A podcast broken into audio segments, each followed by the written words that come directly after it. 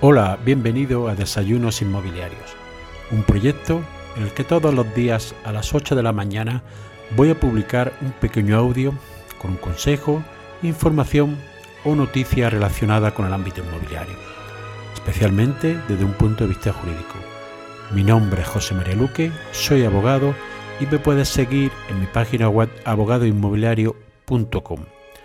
Para darte de alta las principales plataformas y seguir estos audios, lo puedes hacer en mi página web abogadoinmobiliario.com barra podcast.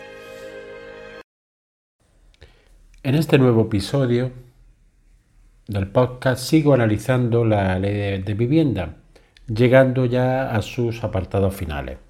En concreto, en la disposición final segunda es donde se regulan los incentivos fiscales aplicables en el impuesto sobre la renta de las personas físicas a los arrendamientos de inmuebles destinados a vivienda.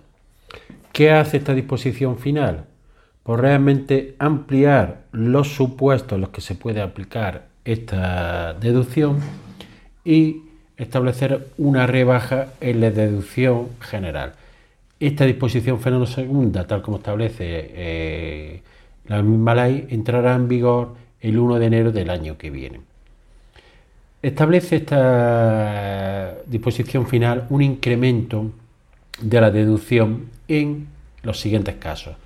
Será hasta del 90% cuando se hubiera formalizado por el mismo arrendador un nuevo contrato sobre una vivienda situada en una zona de mercado residencial tensionado, en la que la renta inicial se hubiera rebajado al menos en más de un 5% en relación con la renta anterior.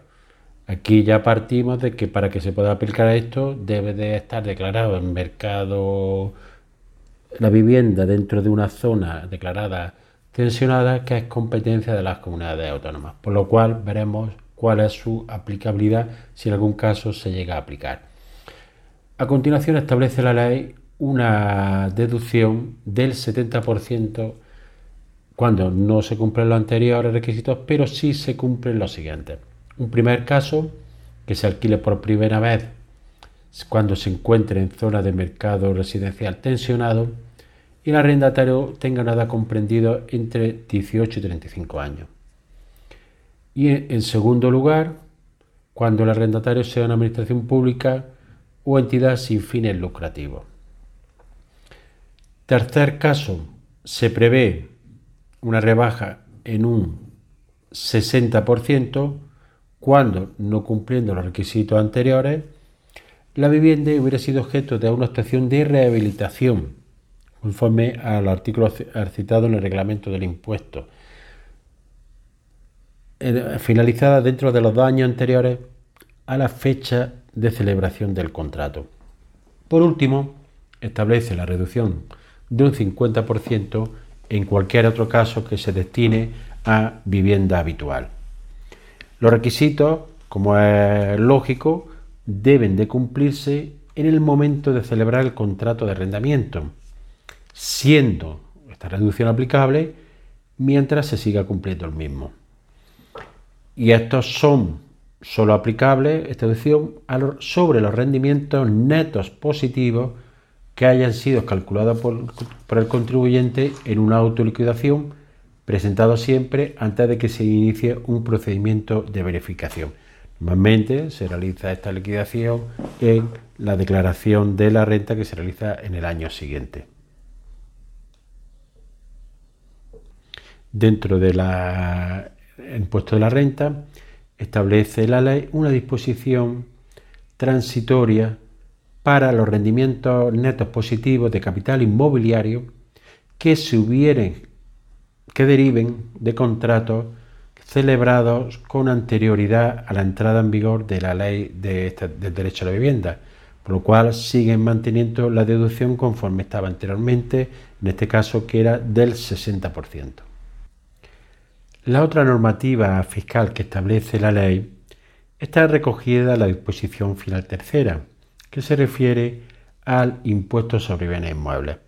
Y establece dos normas fundamentalmente. Uno es que los ayuntamientos, dentro de unos límites establecidos, pueden aplicar a los bienes, bienes inmuebles urbanos, excluidos los de uso residencial, tipos diferenciados atendiendo a los usos establecidos en la normativa catastral para la elaboración de construcciones. Y por otro lado, también establece que tratándose de inmuebles de uso residencial que se encuentren desocupados con carácter permanente, los ayuntamientos podrán exigir un recargo de hasta el 50% de la cuota líquida del impuesto. ¿Qué se considera un inmueble desocupado con carácter permanente?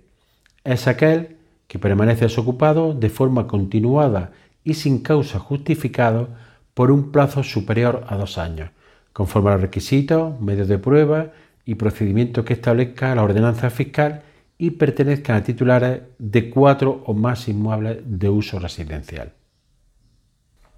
Este recargo puede ser de hasta el 100% en el caso de que el periodo de desocupación sea superior a tres años. Para ello debe haber una declaración municipal como inmueble desocupado.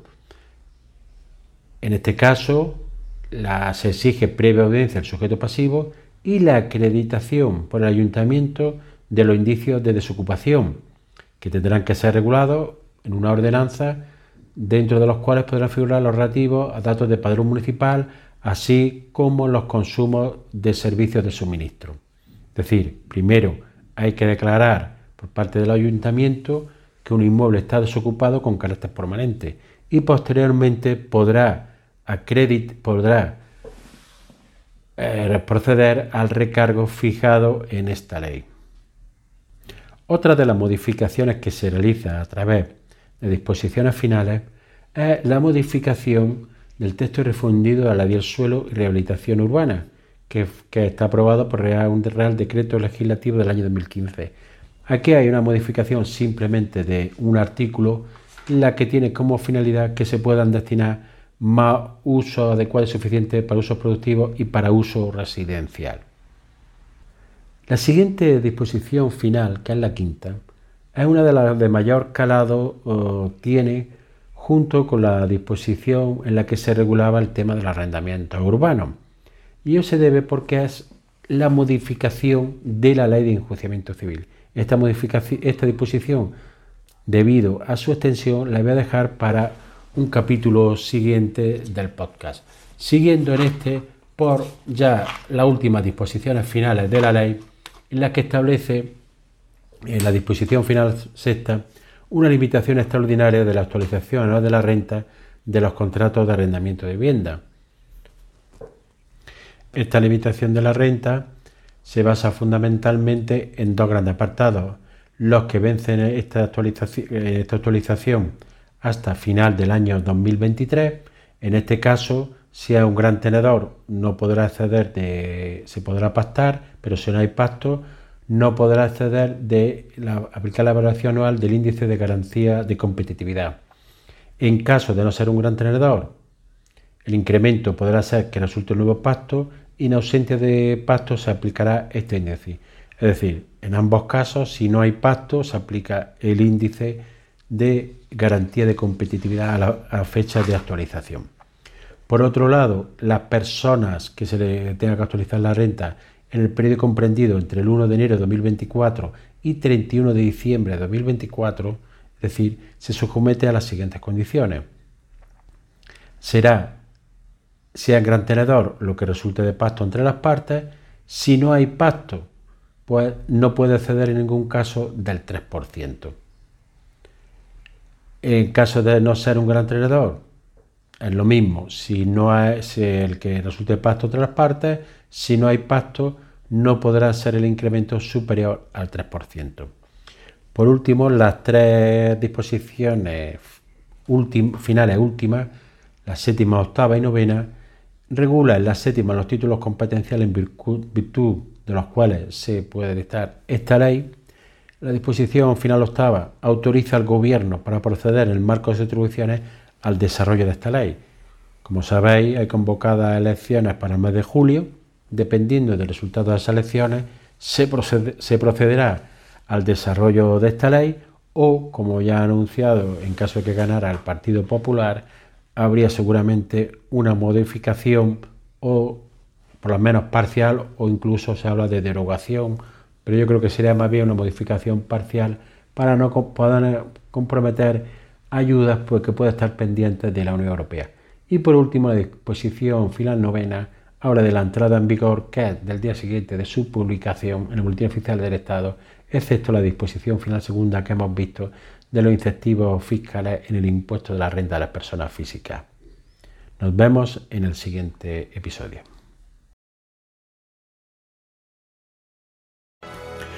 Y así llegamos al final del episodio de hoy. Espero que te haya sido de utilidad para ampliar tu conocimiento en el ámbito inmobiliario. Si quieres que este podcast llegue a más personas, puedes compartir en tu red el enlace del episodio o darle una valoración positiva en la aplicación que utilizas para escucharlo. Recuerda que me puedes seguir en abogadoinmobiliario.com.